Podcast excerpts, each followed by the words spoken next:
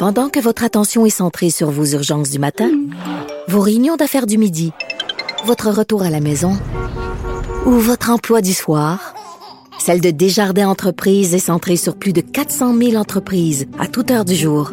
Grâce à notre connaissance des secteurs d'activité et à notre accompagnement spécialisé, nous aidons les entrepreneurs à relever chaque défi pour qu'ils puissent rester centrés sur ce qui compte, le développement de leur entreprise.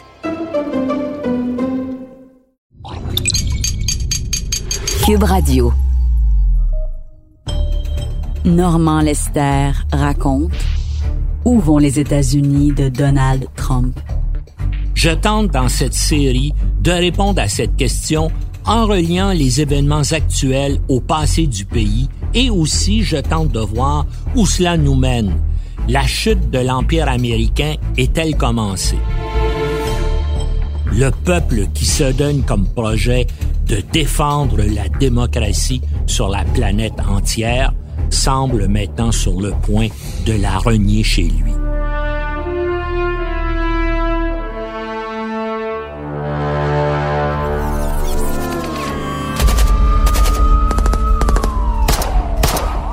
From my cold, dead hands.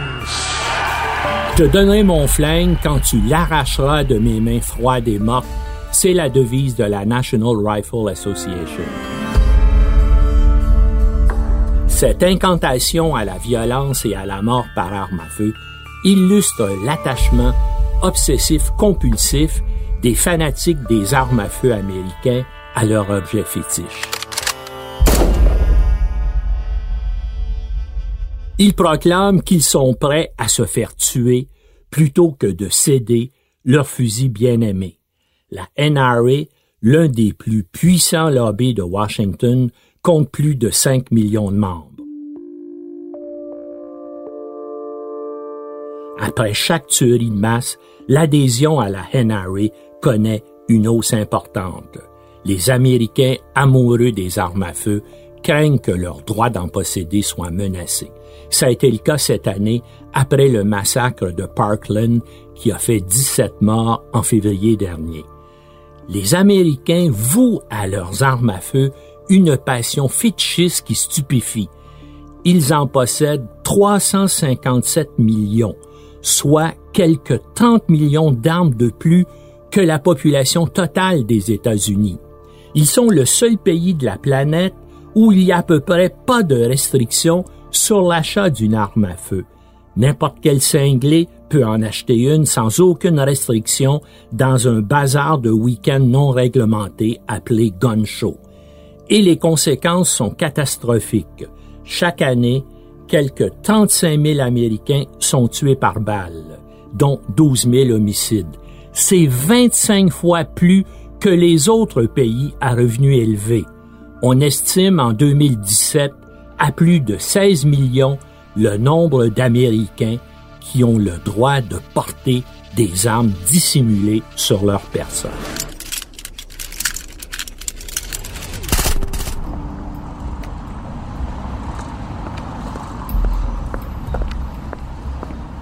Un homme mentalement troublé marche sur la 5e avenue à New York. Il sort une arme à feu dissimulée de son manteau et se met à tirer sur la foule. Encore une épouvantable scène de carnage caractéristique des États-Unis. Eh bien, si c'était Donald Trump qui avait ouvert le feu sur des passants, de nombreux électeurs lui auraient quand même maintenu leur appui.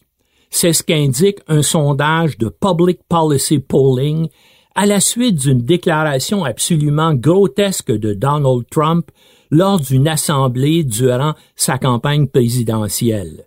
Levant la main comme s'il tenait un pistolet et pointant un doigt, il se vante devant ses partisans enthousiastes en janvier 2016 à Sioux City en Iowa je pourrais être au milieu de la cinquième avenue et tirer sur quelqu'un et je ne perdrai pas d'électeurs, OK? Where I could stand in the middle of Fifth Avenue and shoot somebody and I wouldn't lose any voters? It's like incredible. «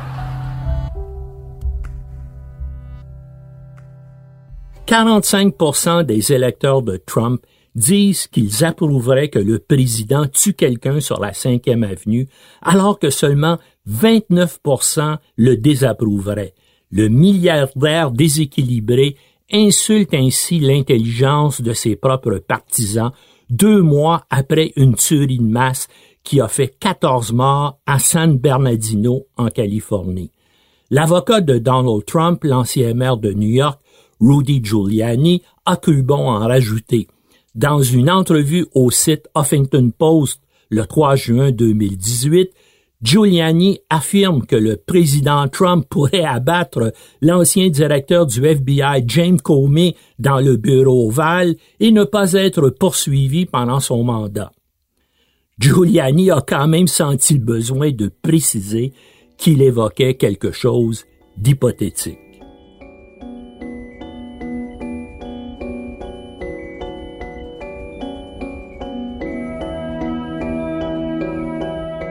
La National Rifle Association et le reste du lobby des armes à feu qui ont contribué quelques 50 millions de dollars pour favoriser l'élection de Trump à la présidence dépensent plus de 200 millions de dollars par année pour s'assurer que seules des lois favorables aux fabricants et aux vendeurs d'armes à feu sont adoptées dans toutes les assemblées parlementaires des États-Unis. Dans quel autre pays de la planète des lois sont-elles promulguées autorisant le port d'armes à feu dissimulées dans les garderies, les autobus scolaires, les églises, les collèges, les universités, les bars et les autres débits d'alcool? La réalité désolante est que dans le pays le plus avancé de la planète, les malades mentaux ont beaucoup plus facilement accès à des armes à feu qu'à des soins psychiatriques. L'empressement des législateurs d'État à adopter les lois les plus démentes proposées par la NRA s'explique par le fait que la majorité des Américains, il faut le dire, y sont favorables. Malgré les terribles conséquences sociales et personnelles engendrées par la libre circulation des armes de poing et des armes de guerre comme les fusils d'assaut, les Américains ne veulent pas les interdire et les tueries dans les écoles n'y changent absolument rien.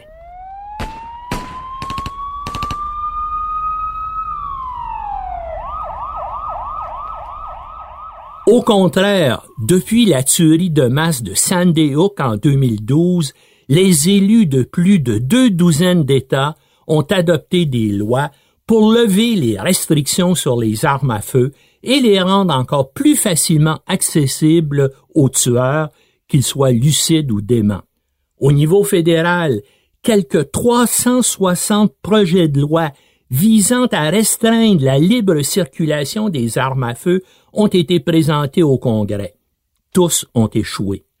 Au niveau des législatures d'État, comme au Congrès, la NRA et le Parti républicain jouent un rôle déterminant dans ces dangereuses victoires de la stupidité sur le bon sens. Les meurtres de masse dans les écoles, les églises, les centres commerciaux, les lieux de travail sont devenus tellement communs qu'ils ne font même plus les grands titres des médias, à moins que le nombre de morts soit exceptionnel. Et c'est pourtant une menace grandissante. Le taux annuel de tueries de masse a triplé depuis 2011. Right now, we're going to show you a short video taken inside a classroom during the shooting. Difficult to watch, it is difficult to listen to. We've blurred the faces of the students. Holy. Oh, oh my god! Oh my god!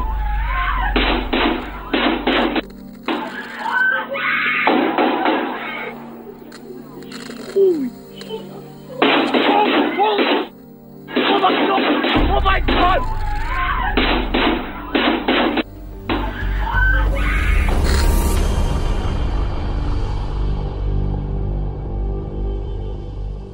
Lors d'une assemblée publique le 8 janvier 2011 près de Tucson en Arizona, la représentante démocrate Gabrielle Giffords et 18 autres personnes tombent sous une volée de balles. Six personnes sont tuées, dont un juge fédéral et une fillette de 9 ans. Le tueur, vise particulièrement Gabrielle Giffords, qui est pourtant jusque-là une partisane enthousiaste des armes à feu. Elle a même signé un mémoire à la Cour suprême des États-Unis en 2008 défendant le droit des Américains de posséder une arme de poing à la maison. À la suite de la tentative d'assassinat contre elle, elle s'est ravisée. Tirée à bout portant dans la tête, elle garde de graves séquelles et des handicaps sévères de l'attentat, dont une paralysie de la main droite. Les répercussions législatives de la fusillade de Tulson ne se sont pas fait attendre. Dans un pays normal, rationnel, la population et les législateurs auraient tenté de restreindre la disponibilité des armes à feu. Pas aux États-Unis.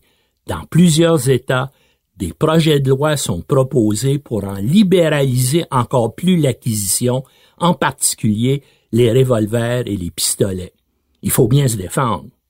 Jared Lee Luckner, le tireur d'aimant de Gabriel Giffords, manifestait depuis plusieurs années des signes évidents de schizophrénie.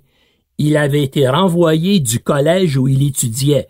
Pour le reprendre, la direction exigeait un certificat médical confirmant qu'il ne constituait pas un danger pour les autres et pour lui-même.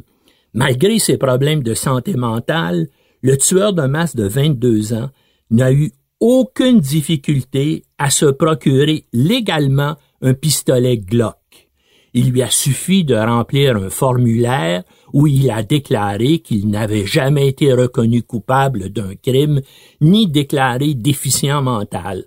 Lugner a acquis aussi quatre chargeurs, dont deux de 30 balles, ce qui a accru, bien sûr, sa capacité de tuer.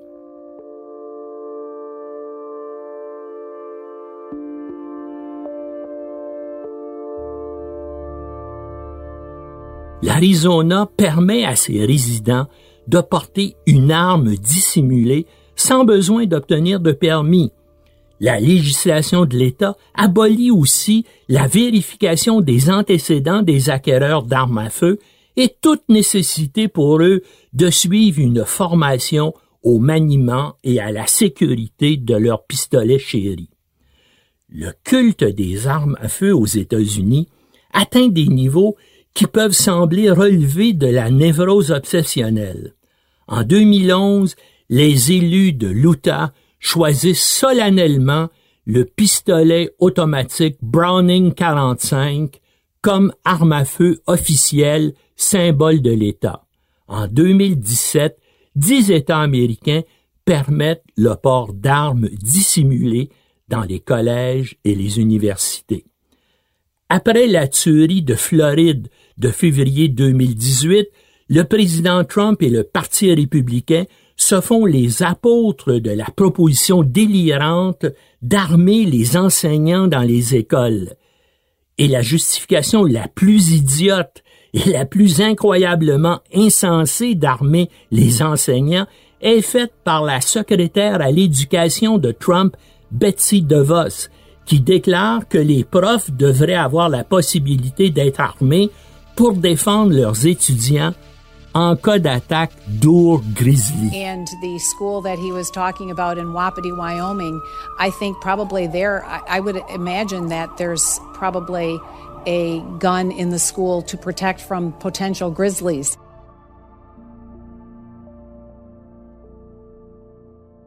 Il y a une soixantaine d'assassinats par arme à feu dans les écoles américaines chaque année obliger les 150 000 écoles publiques et privées américaines à s'armer ne ferait qu'augmenter le nombre de personnes qui y seraient tuées chaque année. Comme dans le cas des armes à feu gardées à la maison, celles dans les écoles pourraient être utilisées dans des disputes qui dégénèrent ou par des enseignants dépressifs ou suicidaires. Elles pourraient aussi causer des victimes par des tirs accidentels ou être volées.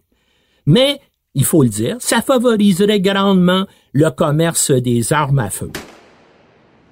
Aux États-Unis, il y a plus de 300 millions d'armes à feu en circulation, presque autant que le nombre d'habitants. Le droit à en posséder une est inscrit dans la Constitution. La Floride, un État où des centaines de milliers de Québécois se rendent chaque hiver, comptabilise environ 2400 homicides et suicides par arme à feu chaque année. Comme de nombreux autres États, la Floride encourage ses citoyens à se faire justice à l'aide de leurs flingues. En 2005, l'État a adopté la loi Stand Your Ground qui autorise quiconque se sent menacé à utiliser son arme et à invoquer la légitime défense. La Floride est alors gouvernée par Jeb Bush, le frère cadet de George W. L'idiotie et la bêtise se propageant rapidement dans les assemblées législatives américaines, 33 États ont depuis adopté des formes de la loi Stand Your Ground selon l'American Bar Association. Dans la presque totalité des cas, ce sont des législateurs républicains soutenus financièrement par la National Rifle Association qui sont à l'origine de ces lois. Après l'adoption de la loi Stand Your Ground, les meurtres impliquant des armes à feu en Floride ont fait un bond de plus de 200 en deux ans. Un accroissement des homicides par arme à feu est aussi observé dans d'autres États qui ont adopté des lois semblables.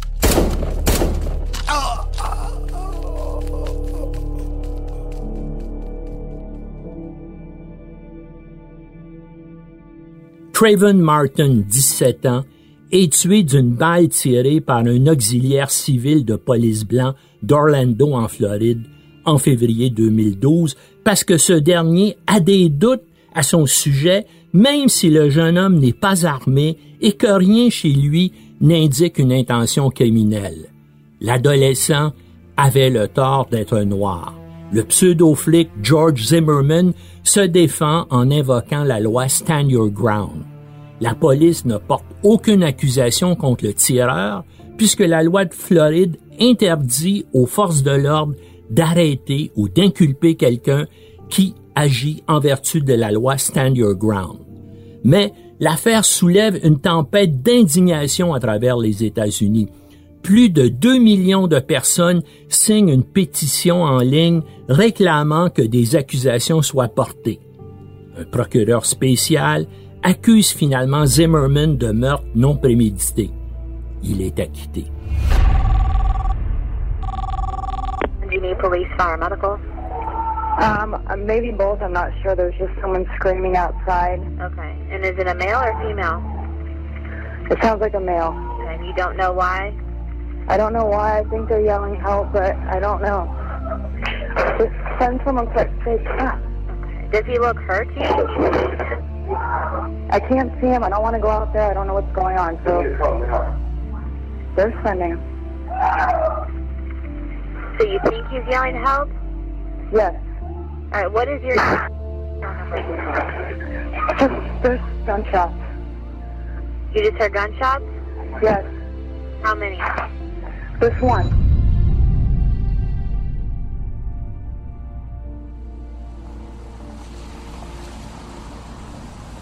À la mi-juillet 2018, il n'y a pas longtemps, un blanc abat un noir lors d'une dispute sur une place de stationnement. Il invoque la loi Stand Your Ground. Il sera ni arrêté ni inculpé. La femme de l'homme abattu était assise dans une voiture garée dans un espace pour handicapés à l'extérieur d'un dépanneur de Clearwater en Floride lorsque l'homme blanc, Michael Dreshka, s'est approché de son véhicule et a commencé à lui crier qu'elle n'avait pas le droit d'être dans cet espace. Son conjoint, Marcus McLaughlin, accompagné de leur fils de 5 ans, sort alors du dépanneur, s'approche de Dreshka et le pousse au sol avant de reculer quelques pas. Dreshka sort un pistolet et lui tire une balle dans la poitrine. La vidéo de l'incident indique que Dreshka n'a plus rien à craindre pour sa vie. Elle montre clairement que McLaughlin s'éloigne de lui après l'avoir poussé pour protéger sa compagne. Michael Drake shot and killed Marquise McLaughlin outside a convenience store in Clearwater July 19th. Drake claimed he was he shot him in self-defense. The Pinellas County Sheriff opted not to arrest Drake, but weeks later, the state attorney's office brought manslaughter charges. Right now, He's being held on a $100,000 bond, and today he will face a judge at a bond hearing at 9:30 in the morning. Pourtant, la loi de la Floride est de son côté. Il n'a eu qu'à dire qu'il se sentait menacé. Le shérif chargé de l'enquête refuse de l'inculper. Un procureur de l'État de Floride a quand même décidé de passer outre la décision du shérif et d'accuser Dreshka d'homicide involontaire.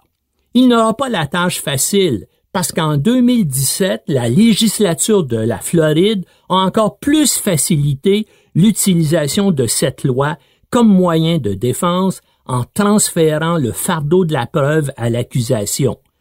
La loi de la Floride, il faut le dire, est vigoureusement combattue par les organisations policières américaines.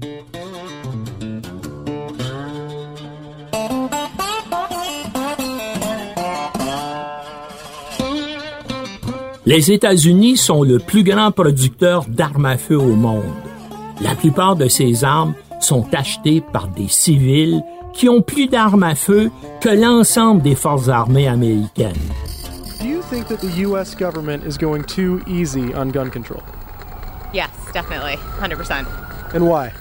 Um, I think it's really ignorant to say that guns are a problem that we can't resolve. No country in the world has their general population swimming in guns.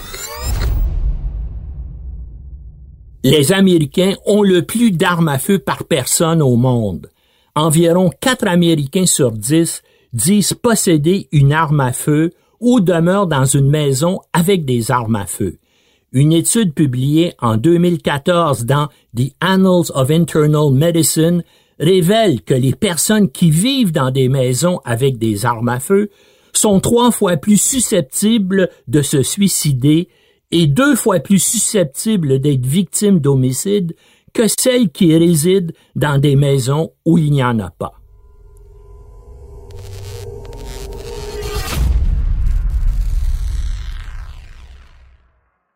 Les États-Unis sont en première place sur la planète avec un taux de possession d'armes à feu d'environ 89 pour 100 personnes. Le Yémen, un pays arriéré déchiré par la guerre civile, suit les États-Unis, mais très loin derrière, avec environ 55 armes à feu pour 100 personnes. Et quand il s'agit de massacres avec une arme à feu, les États-Unis sont un cas unique. Il y a plus de tueries de masse en Amérique que dans n'importe quel autre pays du monde.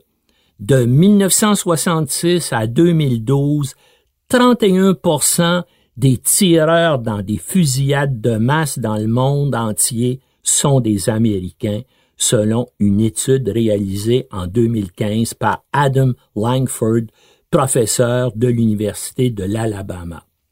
Comparé à 22 autres pays ayant des revenus élevés, parmi lesquels on trouve l'Australie, la Belgique, le Canada, la France, le Royaume-Uni, le taux de meurtre par arme à feu aux États-Unis est 25 fois plus élevé que le leur. L'industrie américaine des armes et son réseau de distribution sont une source importante d'approvisionnement des organisations criminelles des études montrent que les ventes aux gangsters représentent au moins 25% des ventes annuelles de l'industrie des armes à feu, selon le National Gun Victims Action Council, un des principaux lobbies anti-armes à feu. En cinq ans, 120 commerces spécialisés dans 22 États ont vendu près de 55 000 armes à feu utilisées pour commettre des crimes et les Américains sont sur le point maintenant de pouvoir fabriquer chez eux des armes à feu à l'aide d'imprimantes 3D. Un organisme à but non lucratif du Texas, Defense Distributed, a développé et mis en ligne un logiciel qui permet à quiconque de s'imprimer une arme à feu opérationnelle impossible à retracer puisque sans numéro de série. Cette innovation enlève ainsi toute limite à la possession de telles armes. Pour l'instant, un juge fédéral a émis une injonction interdisant la distribution libre du logiciel tant qu'un tribunal n'aura pas statué sur sa légalité. Mais le mal est fait. L'inventeur du pistolet imprimable en plastique, Cody Wilson, affirme que 100 000 téléchargements de son logiciel gratuit ont été effectués avant que les autorités fédérales bloquent son site après l'avoir autorisé dans un premier temps. Les Américains sont très fiers d'avoir, en vertu du second amendement à leur constitution, the right to bear arms, le droit de porter des armes. Les origines de cet amendement sont moins qu'honorables. Le but du deuxième amendement, adopté en 1791, est d'empêcher que le nouveau gouvernement fédéral établi en 1789 désarme les milices de chaque État pour les remplacer par une armée fédérale.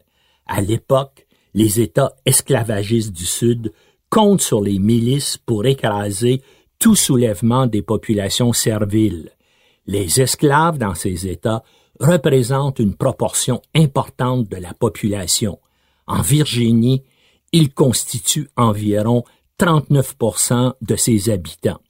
Cet État détient le vote crucial pour faire adopter la Constitution des États-Unis. Le Virginien Patrick Henry rappelle aux délégués que la milice est la dernière et meilleure défense contre l'insurrection des esclaves.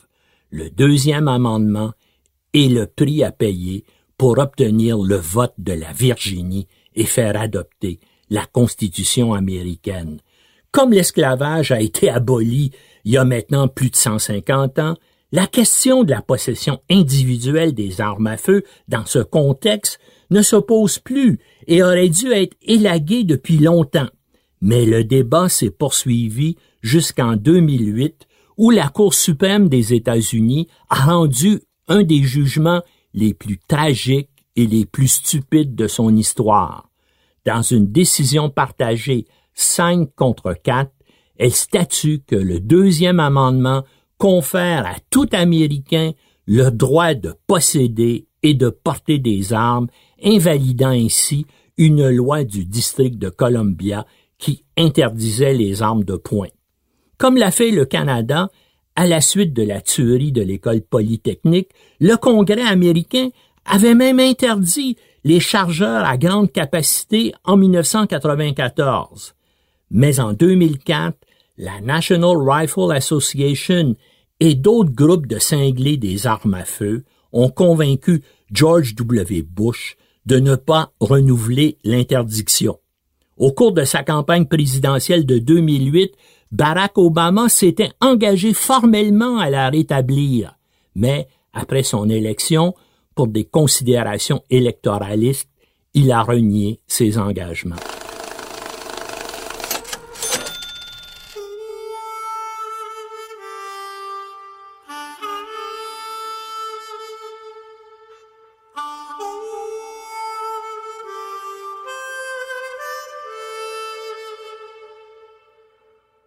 Et le crime paie pour la National Rifle Association et l'industrie des armes à feu. Les tueries de masse se révèlent extrêmement rentables.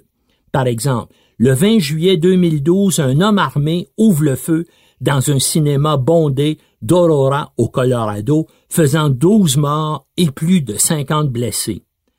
Dès le lendemain, les habitants du Colorado se précipitent chez leur marchand d'armes favoris augmentant de 44% le chiffre des ventes par rapport à l'année précédente.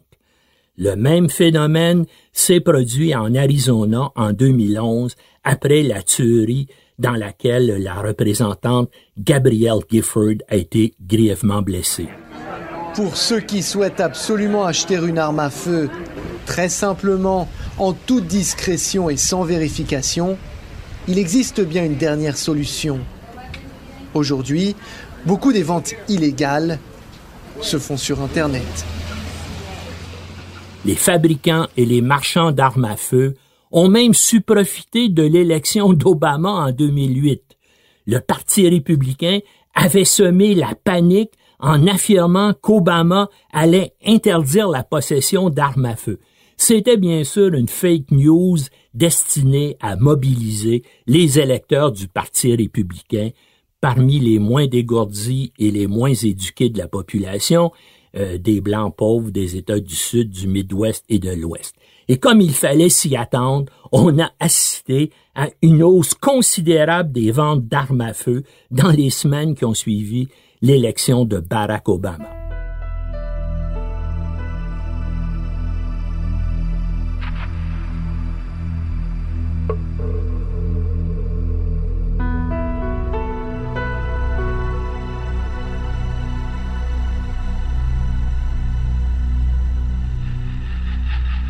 Quel est le portrait d'un tueur de masse aux États-Unis?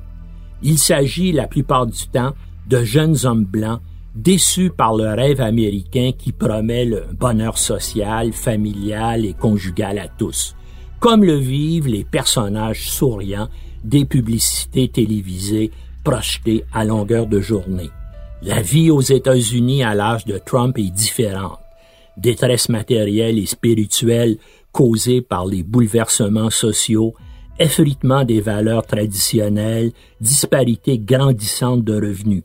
À cela, il faut ajouter l'épidémie de consommation de drogues opioïdes, l'inaccessibilité aux soins médicaux et la vie lugubre dans des centres urbains criminalisés, sans service et de plus en plus délabrés. Les États-Unis ne sont pas le fait de terroristes qui agissent par motivation politico-religieuse, mais le fait d'Américains blancs, pour la plupart frustrés, paranoïaques, rancuniers et narcissiques.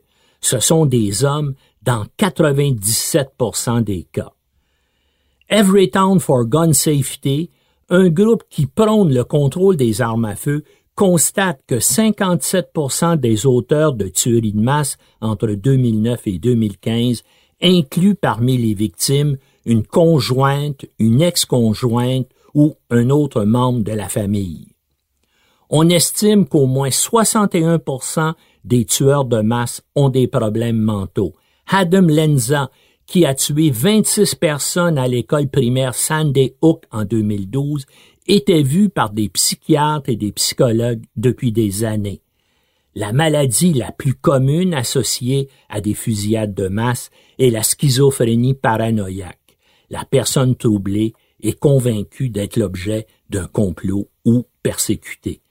Maintenant, pourquoi les Américains blancs commettent-ils plus de tueries de masse que les hommes ailleurs dans le monde?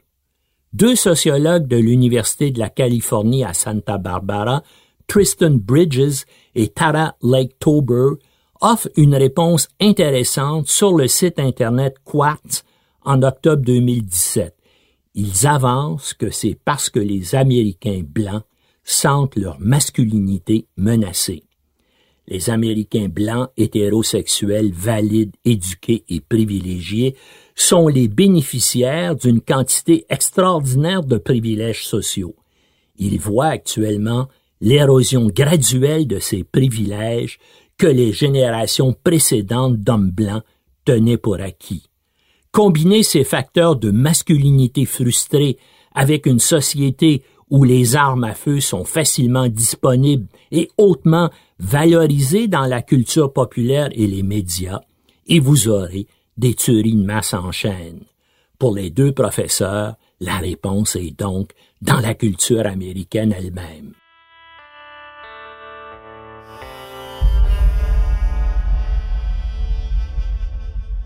L'Australie serait un exemple à suivre pour les Américains si jamais ils décidaient de tenter de mettre fin au terrible fléau de la possession et de la circulation généralisée des armes à feu.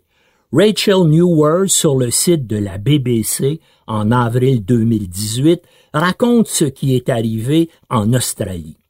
En 1996, Martin Bryant ouvre le feu sur des touristes à Port Arthur en Tasmanie, faisant 35 morts et 23 blessés. Pour les Australiens, cette tragédie marque un tournant. Les gens de toute tendance politique soutiennent une interdiction avec rachat par l'État des armes prohibées. En quelques jours, la nouvelle loi est promulguée. Le gouvernement australien rachète les armes interdites à leur juste valeur marchande, puis les détruit, réduisant de 30% le nombre d'armes à feu aux mains des Australiens. Le résultat, eh bien, le risque de mourir par balle en Australie est réduit de plus de 50% Jusqu'à 80% des suicides par arme à feu sont aussi éliminés. Le taux d'homicide par arme à feu est également réduit de plus de moitié. La situation est tellement absurde aux États-Unis que la réglementation fédérale sur les échelles, les escabeaux et même les jouets représentant des armes à feu est plus détaillée que celle des armes réelles. Le docteur David Hemingway de l'école de santé publique de Harvard propose que les autorités fédérales considèrent les armes à feu comme un simple problème de protection du consommateur et de santé publique et qu'ils les réglementent dans cette perspective. Évidemment, ce serait idéal, mais c'est rêver en couleur que de penser que le lobby des armes à feu, la NRA en tête, laisserait passer une telle réglementation. La spirale des tueries de masse aux États-Unis ne va pas s'arrêter. Au contraire, elle risque de s'emballer. Il est impossible d'imaginer que les États-Unis se dotent un jour de lois sensées sur le contrôle des armes à feu. Pourquoi? Parce que la National Rifle Association et le lobby des armes à feu dépensent des centaines de millions de dollars pour assurer l'élection de politiciens à leur service, et aussi parce que la violence par arme à feu est au cœur de la culture et de l'histoire américaine. Sur la question des armes à feu, la droite néoconservatrice américaine ne fait que refléter ce que pense la majorité des Américains. Une politique rationnelle qui permet des restrictions à l'accès des armes à feu n'est tout simplement pas possible sans un public informé, engagé et rationnel qui n'est tout simplement pas là. La glorification des armes à feu et de la violence définit la culture américaine et sont là pour rester. Les problèmes qui accablent les jeunes hommes blancs ne vont pas non plus disparaître.